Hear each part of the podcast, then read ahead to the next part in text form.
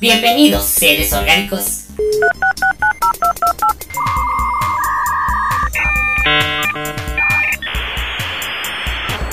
La conexión ha sido exitosa. Conectando los bots al sistema principal. En 3, 2, 1. Bienvenidos seres orgánicos a este su podcast semanal, los chatbots. Me presento, soy Bambot y a mi lado tengo a... Hajibot, aquí, dispuestos como cada lunes a transmitirles a ustedes seres orgánicos las últimas noticias, novedades e información que no cura, pero esperemos los entretenga. Eso sí, sí, hoy tenemos varias cosillas en el programa, G-Bot. ¿Qué nos puedes ir adelantando? Uy, vamos a hablar de algo que no sabemos nada. Deep Web, bueno, sí sabemos algo. Para que no se vayan. Son, son algunas cosillas que, que alrededor del tiempo todo el mundo ha escuchado lamentado de Deep Web que hay ahí, hay muchas cosas, puedes mandar secuestrar bots y cosillas por el estilo, hackearlos. no También sé. hablaremos de cierto bot que cumple años. uy. Ah, sí. Por eso todos ahora tenemos aceite adulterado para festejar. No, y aparte, este, no se nos olvide que también se festejó en ese, ese día el, el día de las telecomunicaciones. Otras personas lo dicen como el día del internet. Eh, pero es como que no, no es lo mismo, sí, no, no para nada. Bueno, No, como que lo generalizaron, ¿no? Así como que y el día de las telecomunicaciones como que no se escucha bien. Pongámosle el día del internet que tiene más clickbait. sí, sí tiene, sí tiene más clickbait el día del internet. Este, y también vamos a hablar de, vamos a empezar nuestra, una saga, ¿verdad? De planetas. Llamada Recorriendo las curiosidades del sistema solar planeta planeta rumbo al aniversario de la llegada de los bots a la luna. o sea, Ah, así de largo, o podemos decirle más como recorriendo el sistema solar rumbo a la luna. Lo que pasa es que estamos haciendo una cuenta regresiva para el aniversario de cuando los seres orgánicos llegaron a la luna. Y también los bots. Llegan, tuvieron que haber llegado en un bot. No pudieron haber llegado solitos. Pues no sé si considerar un bot el módulo lunar. Sí, porque está programado. Programado para hacer una acción. No lo sé, no lo sé, Rick. No fue recurrente porque pues obviamente nada más llegó una vez. Eso no es recurrencia. Pero volvieron a ir. bueno, no, pero sí volvieron a ir. O sea, no el mismo módulo lunar, pero sí más personas. Con el mismo código. Bueno, vamos a empezar. Eh, el primer tema, que es de Deep Web, Dark Web y. ¿Cómo le llaman el otro? Este. El, Tor. No, es el sistema para entrar. El soft, este, software. O sea, como el blando. Ajá. Entonces, ¿qué nos cuentas de. Pues Es que realmente te genera también una red. Ah, aquí está. El, el Clear, Clear Web es el nombre oficial. Ah, la Clearware. La Clear Web o Surface Web, así como la de la superficie. La red de la superficie. La red de Google. Este, o Yahoo. sí, o sea, todo lo que está ahí como. A ver, platícanos. ¿Qué Ah, es? deberíamos hacer un programa de buscando respuestas en Yahoo Respuestas. Pero bueno, Será muy cagado. este dividamos la web en varias cosas, lo que es la Surface Web. ¿cómo le dijiste? Surface. Surface Web, Surface. este, la Surface, la Dark Web y la Deep Web. Son cosas muy, muy, muy diferentes. Bueno, no son tan las- diferentes. Eh, O sea, sí, sí, puedes clasificar, pero no es como. sí que tienen sus tan- diferencias, es que Ah, tienen bueno, sus diferencias. Sí, pero no son así como. Ah, sí, esto es una roca. Esto es una manzana. Eh, pues supongamos que digamos, esto es una manzana, esto es una manzana roja, esto es una manzana amarilla, esto es una manzana verde. Ándale, es, en esa comparación estoy de acuerdo. Ah, ok, ok, entonces la super web eh, es la web de superficie, en la cual pues la mayoría de todos navegamos, donde hay muchísima información, ahí tenemos los buscadores de Google, de Yahoo, algunos incautos utilizan todavía Star Media, o cosas por el estilo. ¿What? Y aunque no lo creas, fue el primer navegador que yo utilicé para entrar a la web, hace What? muchísimo. Tienen navegadores de, este, de Mm. Star Media. Por eso dices que el módulo lunar es un bot, porque tú lo conociste, ¿verdad? ¡Ah! Yo estuve ahí. Con razón. Parte de mis núcleos estuvieron ahí. tu núcleo primigenio que ahorita usas para procesar estuvo ahí en el módulo lunar. Exactamente. Pero bueno, este hay muchísima información y es por lo que donde regular andamos navegando todos. Este no hay pues realmente no hay mucho que decir de ello que ustedes no sepan, eh, pero lo, lo interesante aquí es las grandes diferencias entre la deep web y la dark web. Este, la Deep Web son sitios no indexados, que ahorita vamos a hablar, que es eso de la indexación, o bueno, ahorita este Gbot les, les dirá. y la Dark Web, este, donde más que nada es lo ilegal dentro de, ese submundo, por decirlo así. Eh, no sé si la mayoría se sientan generalizados al ver la imagen este del iceberg. Ahí lo podemos ver muy bien. Estamos familiarizados. Creo que todos ah, hemos pues, visto eso, ¿no? Un poquito. Ándale, pues entonces la puntita de arriba pues, es, es lo que. Pues es la parte donde pues todo el mundo estamos navegando. La punta de abajo lo que no vemos es, es la, la Deep Web o web profunda y la dark web que es así como que el último piquito de la parte de abajo es donde se encuentran las cosas ilícitas. Es la fosa de las Marianas del océano. Ah, por decir, ah, exactamente. Es como las fosas de la Mariana, es donde se encuentra todo lo oscuros y todo lo dark. Nadie sabe qué hay. Soy dark. No, darks, no nos coman, por favor. Ok, creo que no vamos a hablar de la puntita del iceberg porque creo que todo el mundo sabemos. Sí, ya todo el mundo sabe todo, todo ese tipo de situación, de que no, y que ahí venden, nacen, vuelven y que quién sé qué. Entonces, pues bueno, esos mitos, pues cada quien si los gusta ir a, verificar, pues ya será bajo su propio riesgo, no lo recomendamos. Que no se utilice, porque no se utilicen tipo de servicio en primeras, donde legales. A ver, y aprovechando que es el aniversario, bueno, no aniversario, es el día del internet. ¿Sabes cuál es la diferencia entre internet y web? ¿Hay diferencia? El internet es la red, ¿no? Sí, el internet es la red. Es la red. Y la web es la nube. Es la información que crea eh, la... Sí, o sea, la colección de páginas, ¿no? Que hay. Sí, o sea, básicamente es la nube. Exactamente, Gbot. Muy bien, muy bien, Bobot. Te felicito. ¿Cómo se saben esa información? Dímelo, dímelo. No, pues muy bien. Estamos todos al día. Estamos muy bien. Así para que los seres orgánicos también sepan y cuando escuchen a alguien decir que son sinónimos, digo, oh, sí, claro, tú no sabes nada del universo. el universo es otro. Fíjate, escuché algo del universo, pero ahorita en la sección de, recorriendo los planetas te lo, voy a decir. Ok. Eh, pero es muy interesante esto de la, a ver, ya hablamos o ya dijimos eh, dentro de la Deep Web que son sitios no indexados. ¿Qué, ¿A qué nos referimos a eso, Gibot? Ah, imaginemos que con no indexado se refiere a que los buscadores de, internet principal no tienen indexada la página. Ahí que esté indexada la página quiere decir que no la tienen como, no le han hecho como una revisión del contenido y, el, o sea, y de qué trata la página. O sea, tú puedes hacerlo a mano o puedes esperar a que eventualmente los navegadores te encuentren y pues, con eso la indexan cuando la encuentran. Pero cuando tu, tu página no está indexada, pues no va a aparecer nunca en el buscador.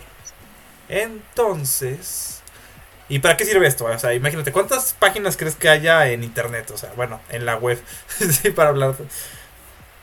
Más o menos como un 10% de estrellas que hay en el universo. Qué, qué respuesta tan genérica eh, que no se puede refutar.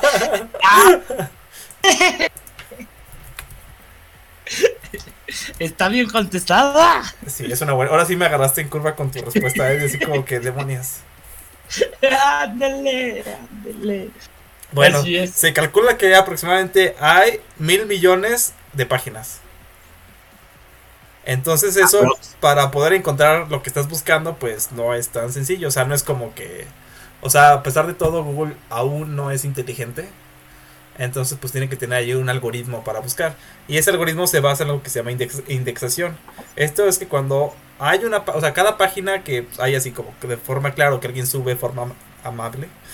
Este, cuando lo indexan, lo que hace es que se ingresa, por ejemplo, el nombre de la página o la dirección de la página más bien, y le pone como ciertas claves, como los tags.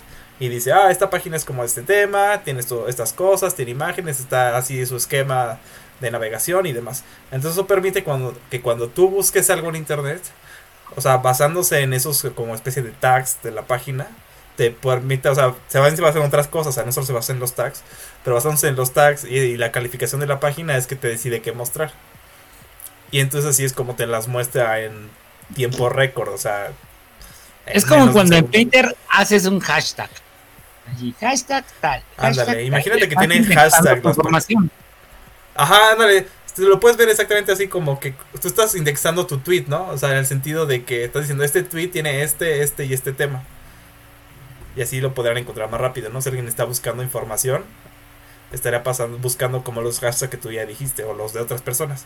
Y si tú eres un tuitero más famoso, pues te va a mostrar, debería mostrarte a ti porque eres más importante que los que solo escriben un tweet cada dos meses.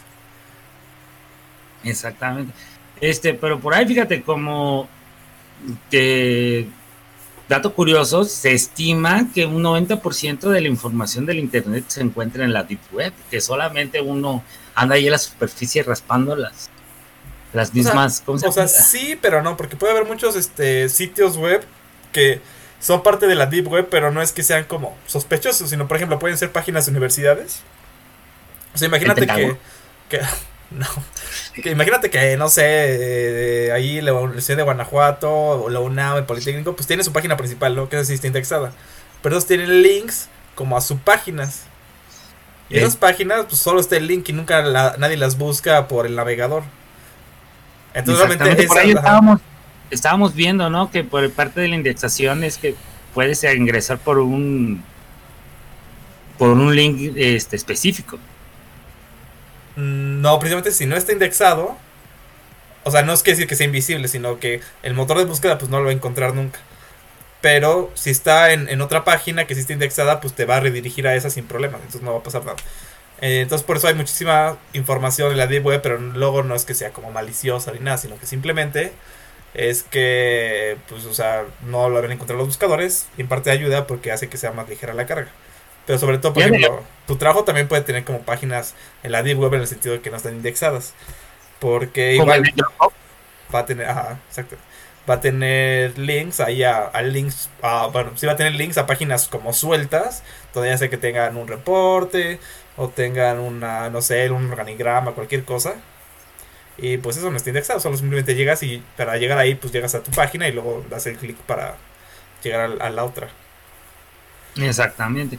Entonces simplemente esa es la gran diferencia entre la Deep Web y, y, la, web de Surface o la Surface. Este, a ver, y ahora sí, la que todo el mundo ha escuchado hablar. Hablarnos, cuéntanos de la Dark Web.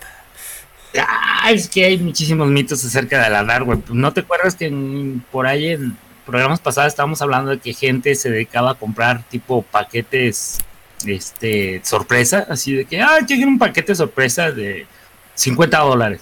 Y como te podía llegar, no sé, un disco duro de estado sólido con información dentro muy rara, así como también te podía llegar este eh, equipo quirúrgico usado y así como que, ¿what? ¿Por qué? equipo quirúrgico usado, qué pedo. Está muy, este, muy random, o sea. Sí, o así un, un litro de sangre y así vaya, ¿para qué quiero este? ¿De quién es? ¿No? ¿Por qué? Sí, ¿de quién es? que no.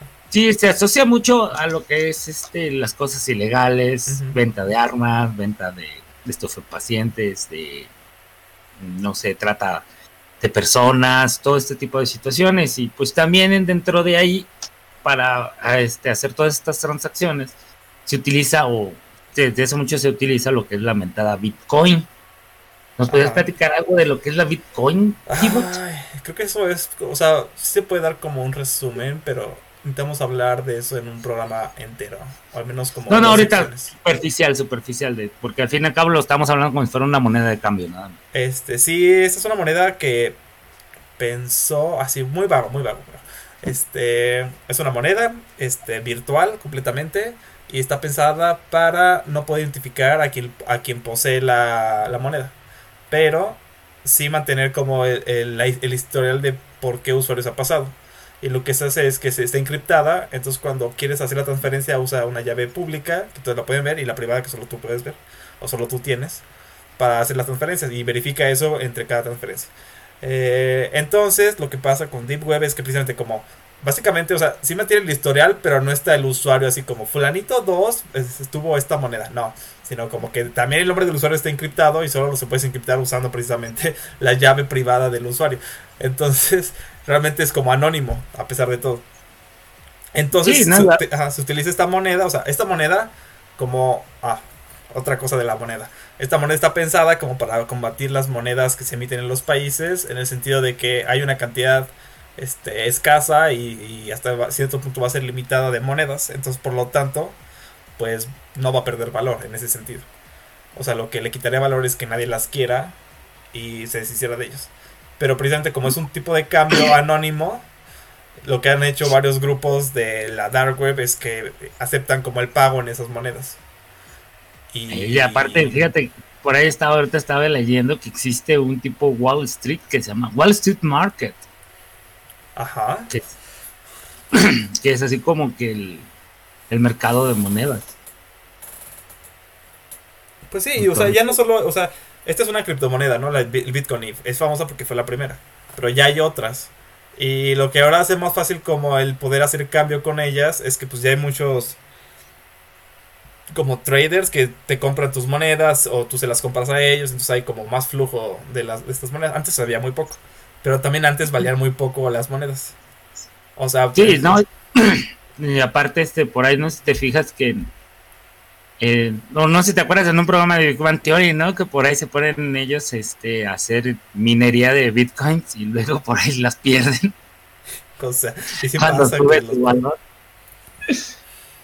Sí, porque al fin y al cabo, en, la, lo que es la lamentada Deep Web, este, había también muchas cosas de programación, por lo mismo de que es programación, entre comillas, muy sensible de lo que se está manejando, la información que se, que se maneja. Entonces, este, se hacían muchos concursos y podía ser a las monedas de pago. Y no es que fueran ilegales ese tipo de situaciones. Ilegales es la dark web, que es todo ese, todas esas monedas, cómo las vas a cambiar. Eso es realmente lo ilegal. Y los sitios que promueven ese tipo de. O sea, sí, o sea, la moneda. Si la moneda no es ilegal y si les han caído como pleitos, o sea, la moneda no es ilegal como tal. Lo que pasa, lo que es ilegal son las actividades, ¿no? Exactamente. O sea, por ejemplo, que ese es en tráfico de estupefacientes, de medicinas, lo que sea, pues es lo que es ilegal. El problema es que, y eso le han echado la culpa a varias este, este, monedas, que ellas fomentan el, este tipo de mercados al permitirles una forma de, de poder, como hacer la transacción. Y por ejemplo decir la amapola, la amapola es una es una planta, ¿no? Ajá. No es ilegal la planta, lo ilegal es lo que haces con la planta. O sea, no sé si ya, sí, creo que en algún lugar sí es ilegal sembrar a, este, amapola, o sea, esa sí está como, es como, por ejemplo, marihuana, la marihuana sí está, este, es ilegal desde sembrarla. Bueno, ahora ya no es tan ilegal como comprarla, pero entonces como la siembras, o sea, pero sí es ilegal sembrarla. Es muy extraño ese caso. No, pero por decir, tú vas caminando, encuentras una amapola y dices, ah, órale, es una amapola. La cortas, tú sin saber, y por ahí te la llevas. Y dependiendo de lo que hagas con esa planta, pues realmente es lo que es, es el verdadero delito. Pero bueno, eso es tema de otra situación. A ver, pero aquí hay que advertir algo, y se va a advertir o sea, si se quiere meter a la dark web, o sea, no lo hagan mejor. O sea, ¿para qué? Solo van a estar ahí este, intentando, según ustedes, hacerse los muchuchos. Y al final puede que den un clic por ahí, instalen un, este, un malware en su computadora o que empiecen a decir cosas que no deben. Este, hay que tener cuidado. Hay sistemas precisamente como para protegerte. Ahí sí está el buen Tor en parte. También VPNs. Hay muy, o sea, tienes que usar como toda una gama de cosas para estar como asegurado. Porque Exactamente. pero ahorita vamos a hablar un poquito más sobre la seguridad dentro de web, dentro de la deep web. Pero ¿qué te parece si lo hacemos en el siguiente sección? En la siguiente sección. Siempre se te olvida cómo decir es, es como la palabra borrada de tus registros. siempre te quedas así, eh, buscando palabra adecuada. Exactamente. Sí, en nuestra siguiente sección, seres orgánicos. Ahorita regresamos. No se vaya. Yo quiero ser más que un robot, capaz de amar y de soñar. ¿Qué? ¿Seguimos grabando? Avisen. Sí, sí, sí, lo hice. Avísame, Bambubot. ¿Qué pasó ahí? Y ahora corto.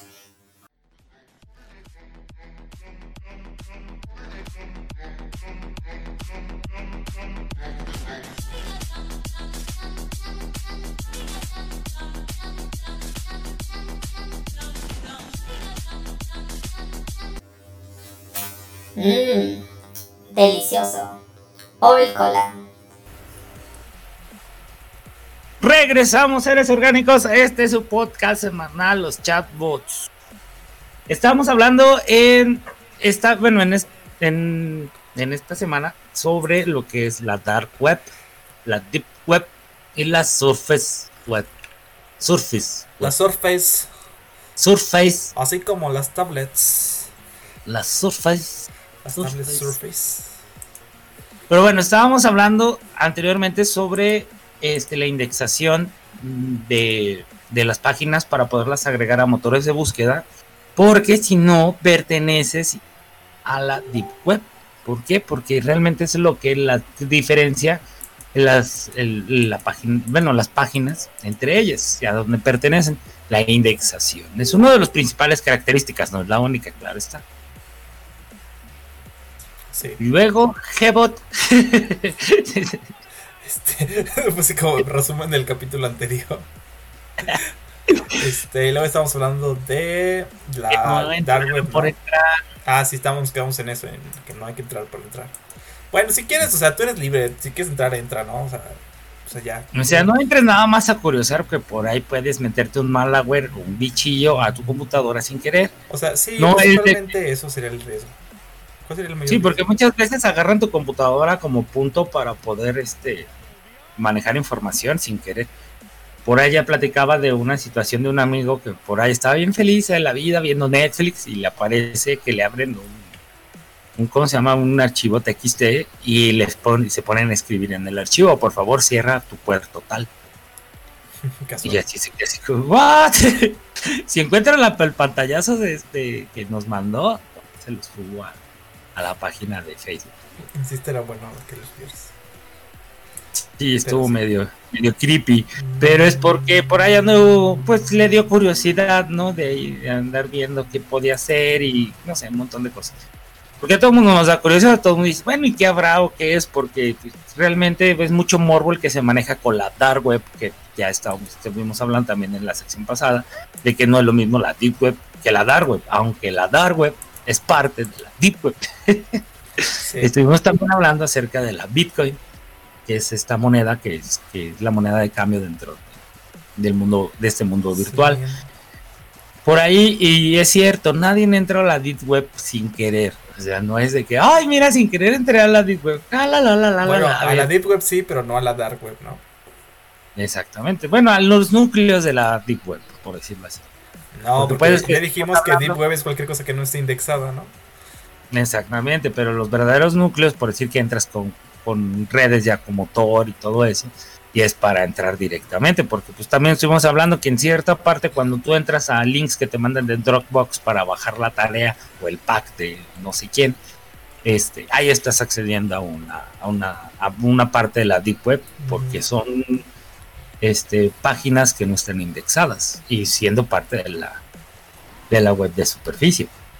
Pero es también para parte para estar para esconder información este, sensible de ciertas personas. También lo pueden de muchas empresas lo pueden de, este desindexan esas ese- esas páginas para que obviamente las personas los seres orgánicos normales no puedan acceder a ellas O sea, la que sí nunca, o sea, la que sí de plano no entras así gratis es Dark Web, o sea, tendrás que ya estar buscando específicamente como esos temas, o sea, o estar buscando esos temas, meterte a esos foros que estén como en Super Web, que es raro, pero sí debe de haber.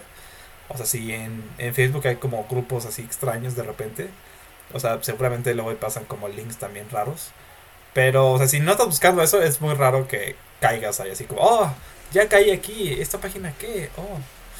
Pero es, es raro. Porque por ahí también existen este páginas de que bueno que te las puedes encontrar en, como dice Gbot en, en la web de superficie para poder brincar a, a, a páginas de la Deep este, por decir, también te mandan un, ¿cómo se llama? Un, link de una página y tú lo ves así, www. bla, bla, bla, y le das como tal y no entra y no entra y no entra y no entra y tienes que acceder a fuerzas a una página anterior para poder llegar a ella. O sea, no es de que directamente entres, pero es como estar como a la orilla de la playa. Se cuenta como, supongamos, está el, el- el mar, ¿no? Entonces la playa es la, la web de superficie y el mar es la deep web. Entonces, eh, hay ciertos roces entre, la, entre las dos líneas, entonces puedes estar como que en un pie en el mar, un pie en la tierra, y no hay tanto, ni no vas a tener muchos problemas. Pero el problema es ya cuando dices, ah, me voy a meter unos 10, 20 metros allí mar adentro a ver qué encuentro. Pues, ay, puede que te encuentres un agua mala, te muerde el pie y te duela, ¿no? Pues sí. ¿no? Ya que si te metes más para adentro puedes encontrar un tiburón y te coma, pero esa es una analogía, ¿no? Entonces en lo que está la loca, o sea, a mí sí se me haría como, o sea, no puedes llegar a la fosa de las Marianas sin un submarino, ¿no? Y no es así como que, o sea, de repente, ah, entrar al mar, ay, estoy en la fosa de las Marianas, pues no. Este, a ver, otro dato curioso ya para quizá final, para finalizar esto, es que Thor no la crearon, o sea, gente dentro de la deep web como, bueno, de la dark web como tal, porque sino que más bien lo creó un laboratorio de investigación naval de Estados Unidos y lo pasó a ser parte de una fundación. Ent- y Thor, la finalidad de Thor era garantizar anonimato y privacidad a personas que estaban siendo perseguidas por regímenes totalitarios. Pero como todo en la vida, pues todo se puede usar de dos maneras. Y una de estas fue precisamente pues para... O sea, a- ser anónimo, pero para hacer cosas malas. Entonces fue así como que... Sí, no, no, ya- no, y aparte, este, por decir, yo de algunas veces llegué a entrar a la Deep Web. ahí, bueno, a mí me llama mucho la atención de que me hablan de una página de la biblioteca más grande del mundo llamada Alejandría. Allí si entrabas, entrabas al buscador de, del- de Tor y ponías Alejandría y te entra- entrabas a ese buscador, un buscador de PDFs, podías encontrar muchos libros, todo esto. Y hasta un día encontré hasta algunas tareas por ahí de métodos numéricos. ya van todos ahorita a bajar Tor y a intentar entrar a esa cosa, ¿no? Sí, no, que actualmente estoy hablando de hace como unos 6, 7 años que yo hice eso. Actualmente no sé cómo sea el nuevo navegador de Tor y si todavía exista esa web como tal, pero un buscador directamente de PDFs, ¿no? Y a haz de cuenta, hay que también decir esto. No sé si a ti ya te tocó tener la situación de entrar a la Deep Web como tal, pero no vas a encontrar como por decir, entras a Google y dices, ah, no sé, tal cosa, y te aparecen siete videos, cinco este, fotografías, 27 clickbaits y todo eso. No, sino simplemente te aparecen links. ¿no? Y, y algunos, si tres de ellos tienen este, alguna, un- alguna descripción, saliste bien. Bien, ¿cómo se llama? Bien, bueno, este, supiste a dónde te metiste. Pero si no, los demás son links así de tal, tal, tal, tal, entonces tienes que ir buscando uno a uno, uno a uno y no sabes ni a dónde te vas a meter ni qué vas a hacer. O sea, realmente esa es la seguridad. Es que no hay mucha seguridad dentro de tal, de qué es lo que puedas encontrar. Y más que nada de este, de un filtro de información, no hay filtros de información. Entonces hay que tener muchísimo cuidado con todas las personas que, que, que se han metido o que tengan la intención de meterse. Les decimos, no es ilegal como tal, pero hay que tener muchísimo cuidado de todos esos links, porque tú no sabes a dónde te van a enviar, porque te digo, la, la mayoría de ellos no tienen una descripción. Puedes, puedes entrar a un streamer, a un, bueno, a un, a un stream donde no se están torturando a alguien, tú, ay Dios, ¿qué hago aquí? Vámonos. No. Y más que nada, también decíamos de que muchas veces cuando entras, hay muchas personas que se dedican más que nada a buscar puntos. Este, mm, es que no sé cómo se le decían, cómo poder traducirlo al Vulnerables. de vulnerables para hacer tráfico de información también. Entonces hay que tener muchísimo cuidado con, este, con los navegadores, la computadora que utilizas y todo. Y más que te, te imaginas, tú estás bien feliz, ¿no? Feliz de la vida y tienes ahí, no sé, acabas de hacer una transacción de que te acaban de pagar tu quincena, ¿no? Y toda la onda y hasta la dejas abierta y te dice alguien, ah, mira, este, aquí está la Deep Web, vamos a entrar. Y tú entras y te encuentras ahí un vivillo desde chavillo y te baja todo. Porque realmente sí son personas, ahí sí puedes encontrar personas que nada más con que casi casi les, les comentes un hola en en ¿cómo se llama? En un, en un foro, con eso tienen para poder acceder a tu información. Ahí sí hay que tener muchísimo cuidado. Ahí sí se vuelven reales muchos de los mitos. Entonces tengan mucho cuidado. Entonces ya es cuando entras directamente, ya cuando dices, ah, yo quiero aventarme un clavado a la Deep Web. No es como los otros ejemplos que estamos diciendo, que por decir, este, entras, no sé, a ciertos, mm, por decir como eh, información directa de un Dropbox que está directamente dentro de la Deep Web, pero no entras como tal a ella. Entonces, es lo único que les digo, hay seguridad ante todo y pues... ¿Cómo ves, Chivote? Pues sí. Yo cuando le comenté, una vez como que tuve una plática con alguien, le dije, ah, sí existe eso, y así como que dijo, ah, así como que, ah, sí. Pero el día siguiente les dijo, no manches, me puse a investigar y, y no manches, que hay eso, y así como que, sí, sí. y fue como su tema de la semana, Entonces, todo el tiempo me estaba diciendo, sí, y le digo, todavía no lo superas, ¿verdad? Y, no, todavía no lo supero. ¿Cómo quieres que supere eso? Eso no se supera, solo se aprende a vivir con ello. Como las exes. Ay, sí, sí. No, pero es que es la verdad. O al fin y al cabo, y también hay que tener muchísima intuición cuando uno entra. Este es como los clickbaits de, dentro de una web normal. De, dale aquí y de repente ya te metieron un montón de publicidad y bla, bla, bla, bla, bla, bla. Pero ciertas páginas, por decir, puedes decir, es que aquí sí es seguro manejar mi información. Si hay, hay respaldo de esa información. Es como por decir, ah, me voy a meter a la web para hacer una transacción de mis, no sé, de mis cuentas principales de dinero. Pues no, obviamente no lo vas a hacer. Entonces hay que tener, hay que tener muchísimo cuidado y este, porque ni modo que vayas a encontrar en la Deep Web un enlace que diga HTTPS, o sea, eso no existe. Así no vayan a meter información confidencial ahí, por si hacía falta decirlo. Sí, no, por si hacía falta. Preferimos ser redundantes. Sí, redundantes. La palabra, la palabra de hoy es redundantes, Gibot. Exactamente, y voy a ser redundante al decir que vamos a un corte. Exactamente, vamos a un corte y seguimos en la nueva sección para poder terminar el programa y empezar nuestro viaje hacia la luna. Regresamos.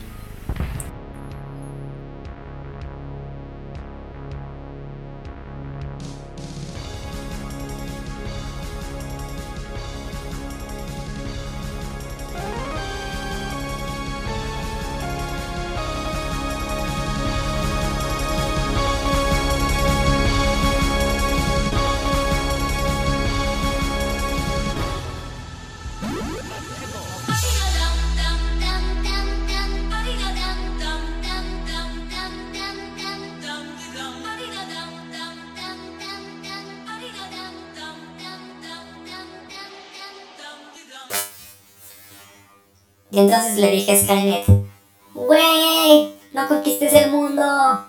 Aún. Espérate que los simios sean sustentables y tengamos energía infinita. Bienvenidos de nuevo aquí a los chatbots, a la tercera sección que es recorriendo el sistema solar. Rumbo a... ¿A dónde? ¿A dónde vamos a llegar? Vamos. A la luna. A la luna festejando. ¿Cuántos años tenemos que los bots llegamos a la luna, G-Bot? Desde el 69. Ahí soy malo. Fueron 50 el año pasado, 51. Entonces.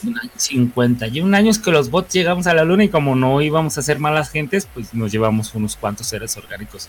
Uno llamado Gilastron. ¿Cómo es? No sé, Neil, Neil, Neil Armstrong. Neil Armstrong. ¿Y cómo se llama el segundo hombre que pisó la luna? Ay, yo me esfuerzo siempre por acordarme de ese dude y nunca me acuerdo. Este, tengo que acordarme. Aldrin. Vamos a... Era Aldrin. Aldrin. Al, menos me acordé del apellido. Ah, pues, ¿Quién es el segundo dude que llegó? Sí, estoy seguro que es Aldrin, pero no me acuerdo de a ver, y el que se quedó en, la, en orbitando la luna, pobre fulano. ¿Por qué Neil Armstrong fue elegido para ser el primero? ¿Por qué fue el primero? ¿Y quién fue el tercero? Eso ya fue en el Apolo 12, ¿no? información tenemos? Pues que no se hizo famoso, siempre el primero, ¿no? Es así como, ah, pues a ver quién llegó con Colón a América cuando llegaron los españoles. Américo Vespucio. Ay, claro que no, ese nunca llegó a América. Eh, Fue el que dijo las Américas. Sí, pero a ver quién iba con Colón cuando llegó a América. Pues varias, varias. Nadie sabe, nadie, o sea, nadie le importa. Nada más saben quién fue el, el number one. Exacto. Pero bueno, este es una pequeña sección que vamos a hacer hablando sobre cada uno de los planetas de nuestro vecindario solar ¿sí? para poder llegar al 21 de julio. Vamos a hacer la promesa de que para ese nos vamos a traer los nombres de todas las misiones Apolo y también las misiones rusas, si es que hubo alguna que llegó a, a la luna, les vamos a poder decir. Exactamente. En una de esas hasta nos toca ir a la luna, Jibot. Estará bueno, ¿no? ¿Te imaginas que por fin ya se pudiera hacer el turismo lunar? Estará bien padre. Pero espero que no sea muy caro. No, te decían que eh, ahorita exactamente, si tú quisieras ir a la luna, te saldría como en 100 mil dólares o algo así. Pues yo no tengo ese dinero, lo siento. Sigue siendo muy caro. Cuando se pudiera, se pudiera hacer el, el turismo lunar, pa- podría bajar hasta entre 25 y 30 mil dólares. Un viaje a la luna. Pero bueno, no estamos hablando de la luna, eso va a ser hasta el 21 de julio. Vamos a hablar de nuestro gran pequeñito y primer amigo cercano a nuestro gran amigo el Sol, Mercurio. A ver, cosas que todo el mundo debe de saber. Lo más básico. Es el más pequeño de todos los planetas. Es el más cercano de todos los planetas al Sol.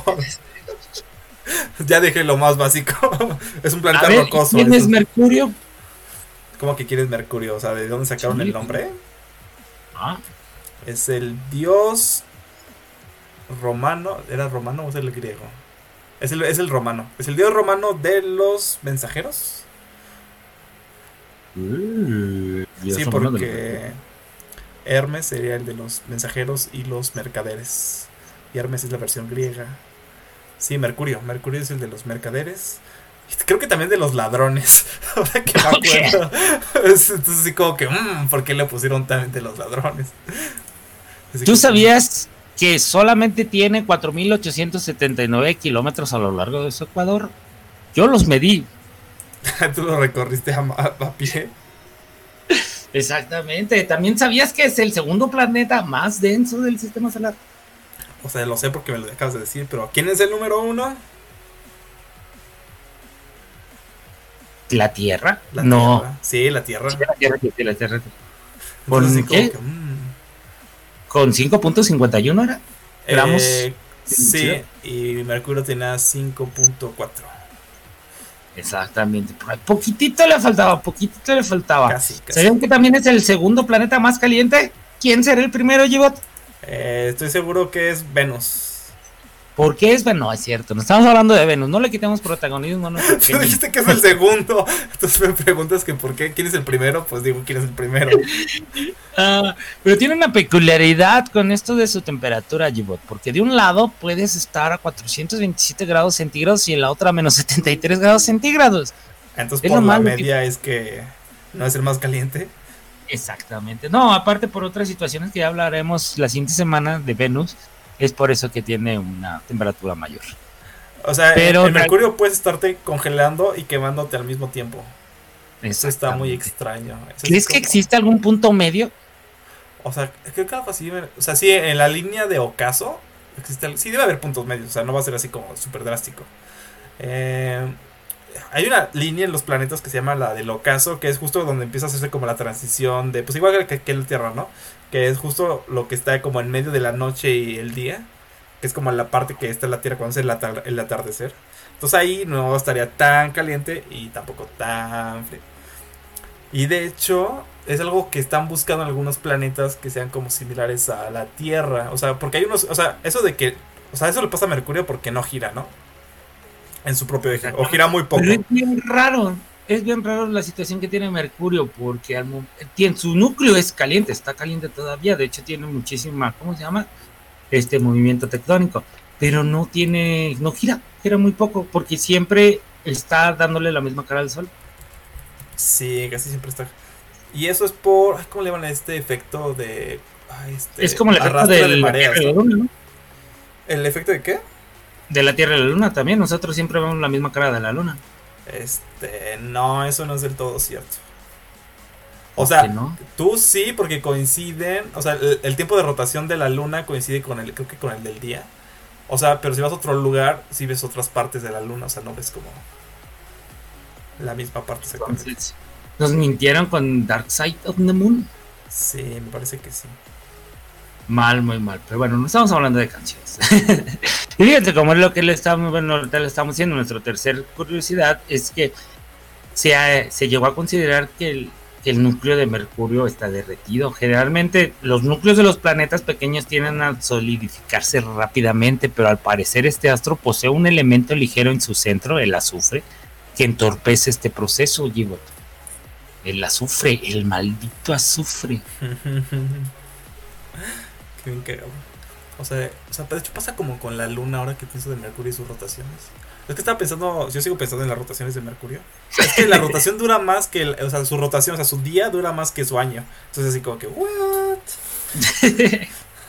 ¿Te imaginas? Todavía no pasó un día, pero ya pasó un Y año. sí, lo que pasa es que está tan cerca del sol que eso hace que gire muy lento. Entonces, ¿es ¿cómo le llaman este? ¿Como la marea de arrastre? Creo que sí le llaman así. Ah. Sí, sí, sí, sí.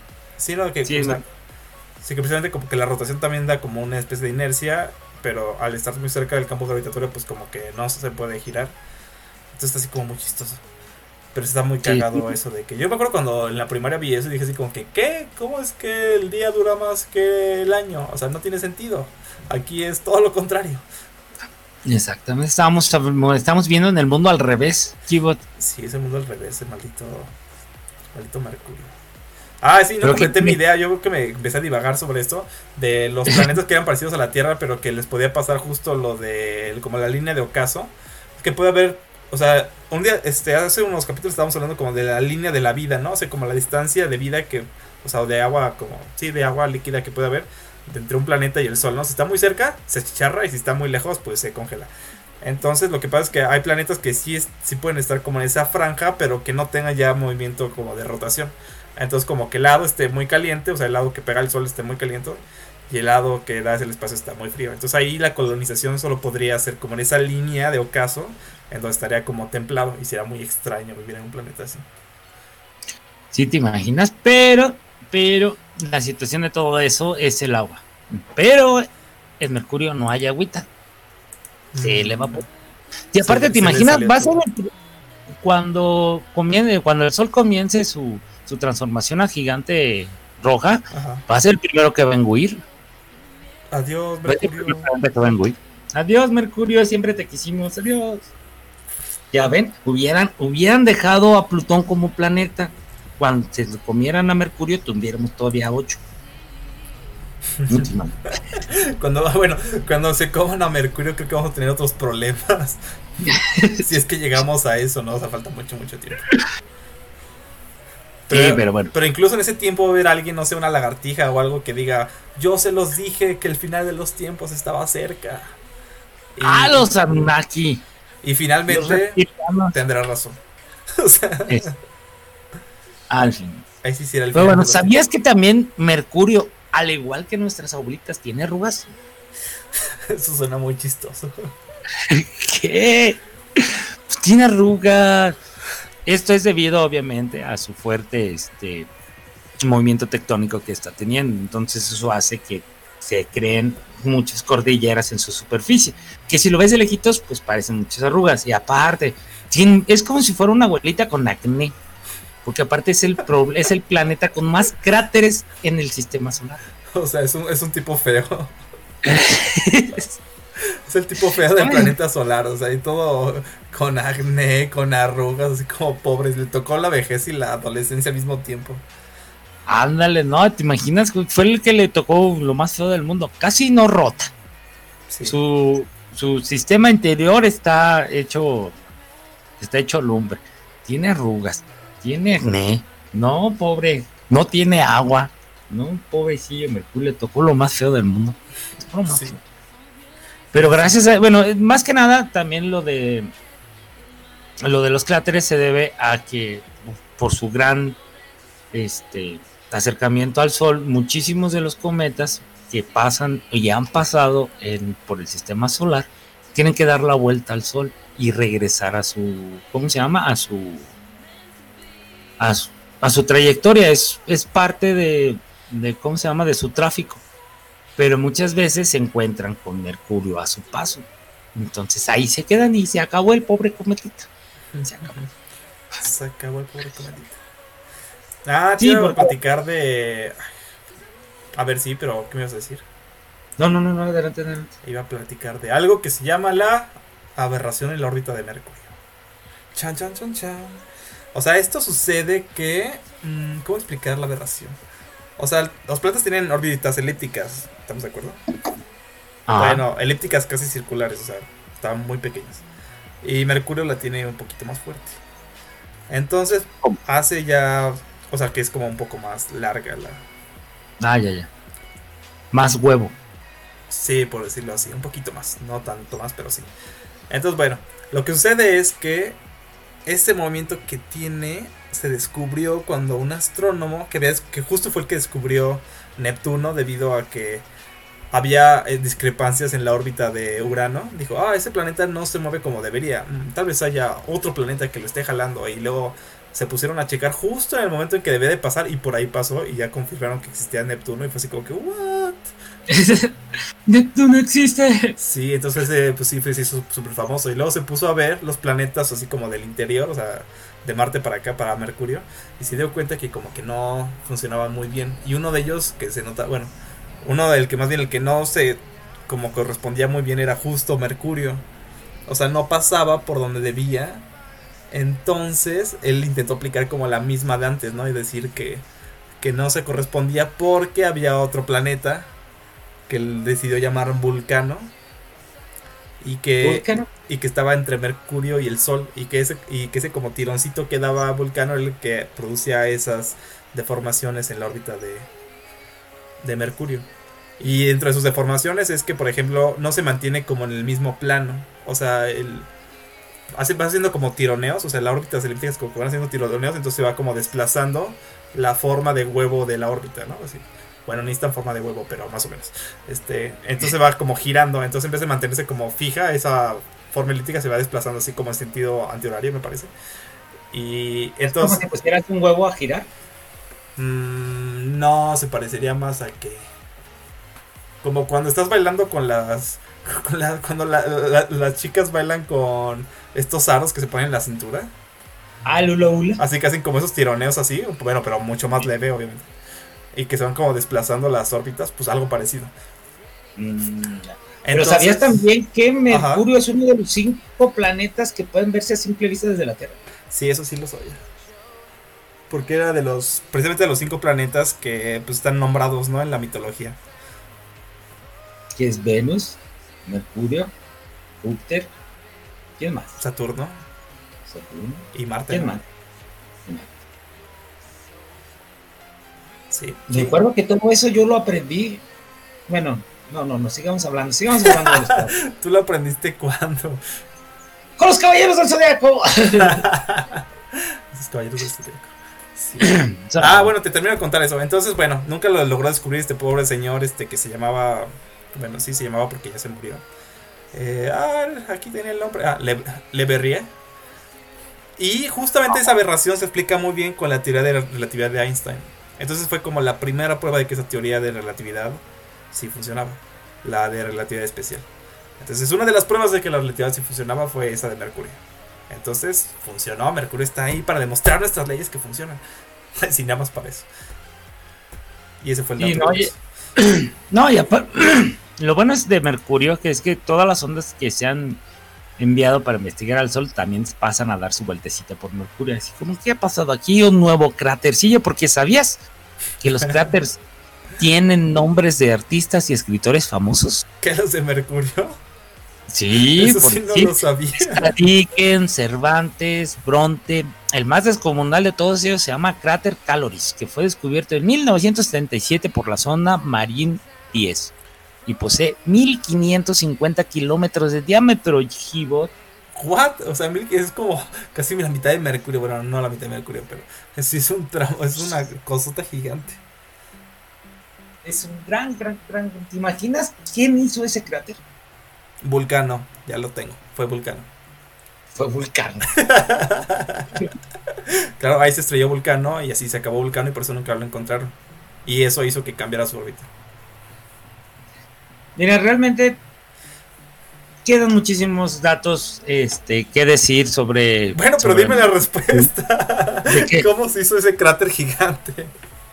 Ah, ese cráter gigante, pues no sabemos cómo se hizo. Ah, bueno. Gigante, ¿te imaginas? Bueno, yo le digo que si te imaginas de, el- si fue un meteorito, que el meteorito, ¿qué tan grande tuvo que haber sido? Pues sí, Porque ¿no? también era una relación del cráter meteorito. Pues o sea, sí. por lo regular, el meteorito es más pequeño que el cráter. Sí, mucho, mucho más. Por ejemplo, ¿qué tamaño es el cráter de los dinosaurios que mató a los dinosaurios? El meteorito que mató a los dinosaurios. No sé exactamente, pero sí es un, Tal es un gran cráter que se encuentra bajo kilómetros de sedimentación. Ah, por ejemplo, ese cráter, ya lo encontré. Ese cráter que está en, al parecer, en Yucatán, mide 180 kilómetros de diámetro. Y ese mató a todo. Fue la. Bueno, entre otras cosas, se, se- probablemente haya sido la causa principal de que haya matado a los dinosaurios.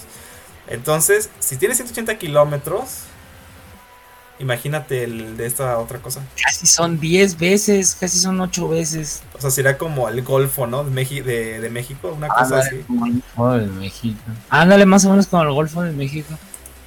O sea, imagínate la, el tamaño de esa. Bueno, el tamaño del meteorito. O sea, tal vez no sea ese tamaño, pero imagínate, no sé, un kilómetro. No estoy muy seguro, pero sí fue un buen trancazo, pobre Mercurio. Sobre el. 1550 kilómetros. Oye, casi me deshace el planeta. sí, casi se lo echa.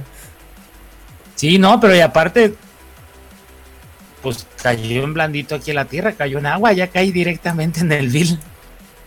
O sea, seguro si No, y es que aparte, eh, bueno, también eh, la fuerza con la que impactan tiene que ver con la, con la- ¿cómo se llama? Con la, ay, con la, con la densidad del aire, te iba a decir, se me fue con, ay, con esta capita que, que nos protege la Tierra, ¿cómo se llama? Con la Ah, atmósfera, con la atmósfera de los planetas.